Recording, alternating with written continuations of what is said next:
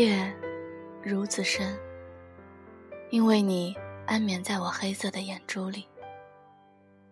一旦睁眼，你就天明。走进街道，走进城市，走进人来人往，走进别人的曾经。一步一个月份，永不叫停。我愿成为瞎子，从此我们都没有光明。我无法行走，你无法苏醒。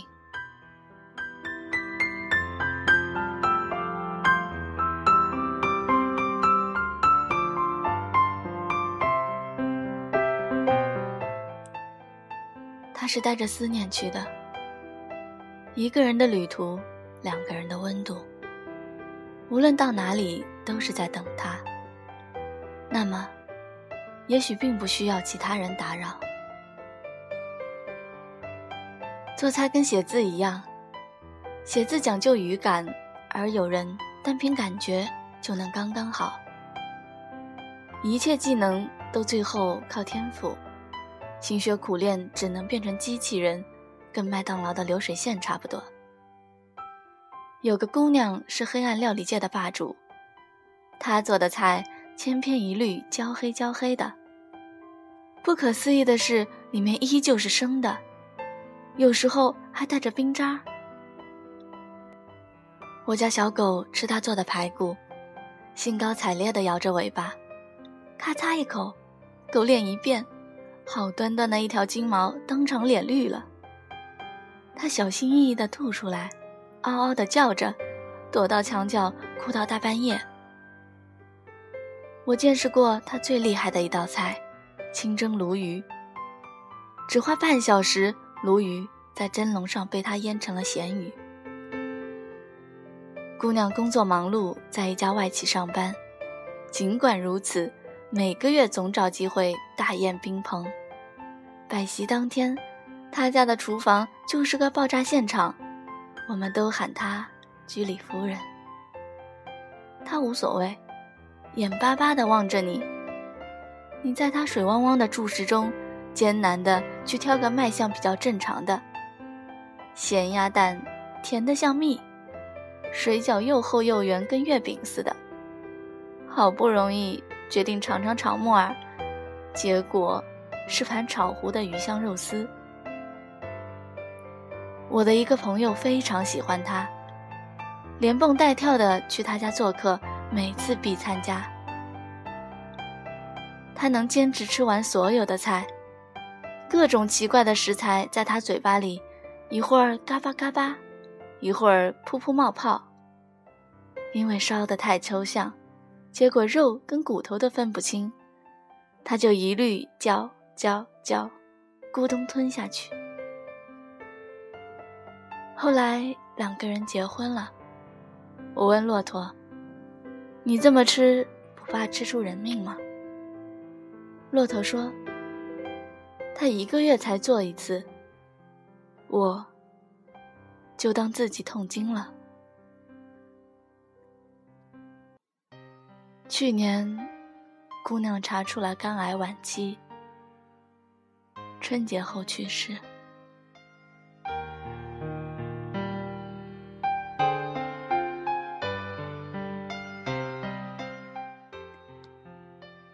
城市不时传来鞭炮声，连夜晚都是欢天喜地的。我放不下骆驼，去他家拜年。家里只有他一个人，坐在书房的电脑前，打开文档。我凑前一看，是份菜谱。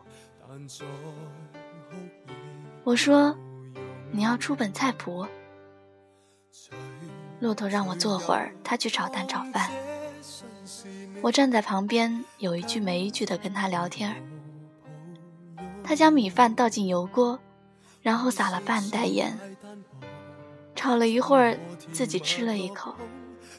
他咂摸咂摸着嘴，说：“真够咸的，但是还缺点苦味。”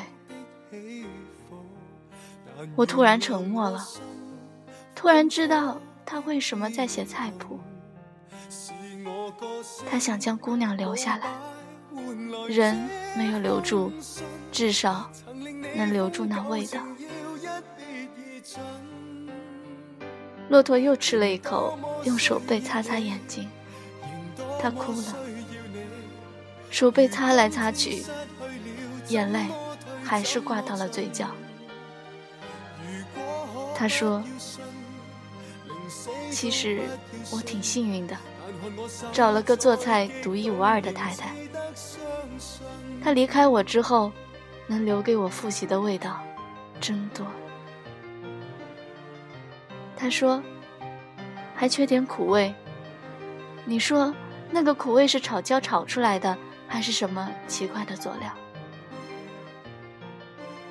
他说，你看电视吧，我继续去写菜谱。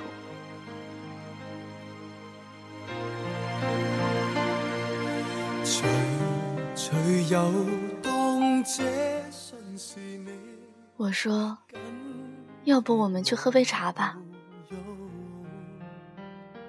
他说：“不了，我怕时间一久会将他的做法忘记，我得赶紧写。”我的眼泪差点儿涌出眼眶。后来我劝他：“老在家容易难过，出去走走吧。”他点点头，开始筹备去土耳其的旅行，然后离去许久。我曾经想打电话给他，但是打开通讯录就放下了手机。他是带着思念去的，一个人的旅途，两个人的温度，无论到哪里都是在等他。那么。也许并不需要其他人打扰。昨天下午，我跟梅西在自己的小店睡觉，一人一狗睡得浑然忘我，醒来已是黄昏。骆驼推开木门走了进来，我很惊奇，你是怎么找到这儿的？他说。人人都知道你在这儿。我磨了杯咖啡给他，他得意地说：“我不会拉花，所以我的招牌咖啡叫做无花。”骆驼喝了两杯，我说：“再喝就睡不着了。”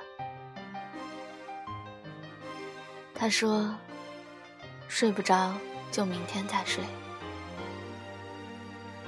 聊了许久，骆驼真的去了土耳其，因为姑娘向往伊斯坦布尔，最大的愿望就是学会做那里的食物。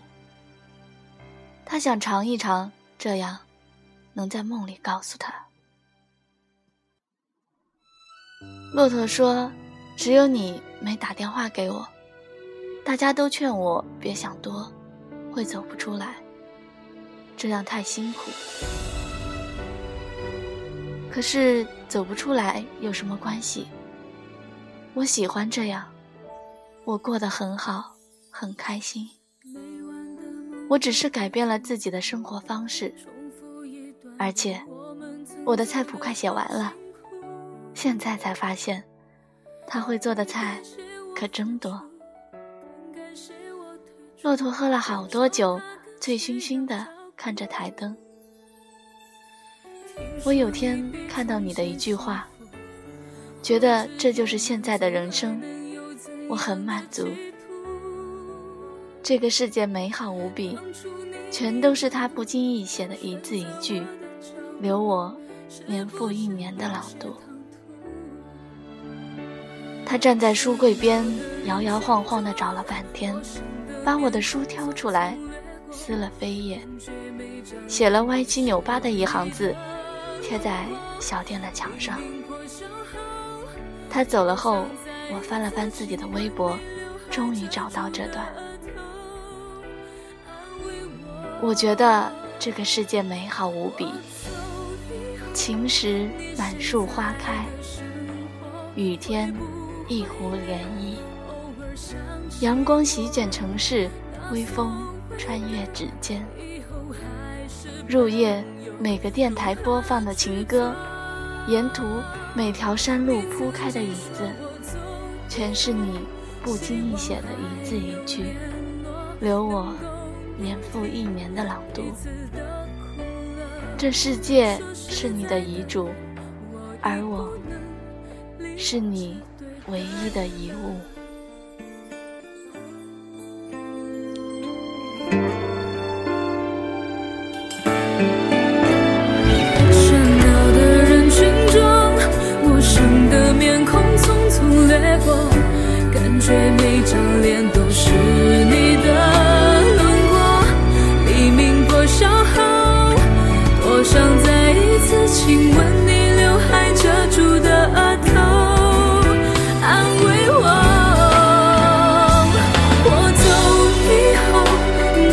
在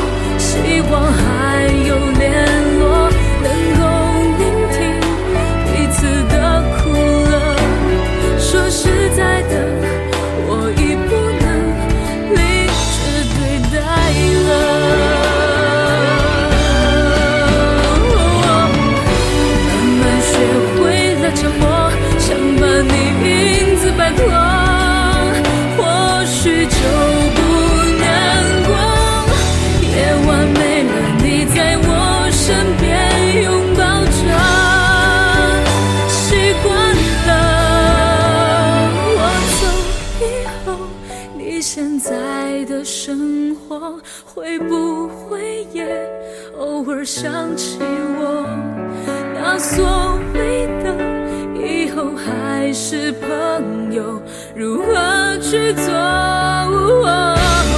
你曾经说过走以后，希望还有联络，能够聆听彼此的苦乐。说实在的，我已不能理智对待了。说实在的，我已。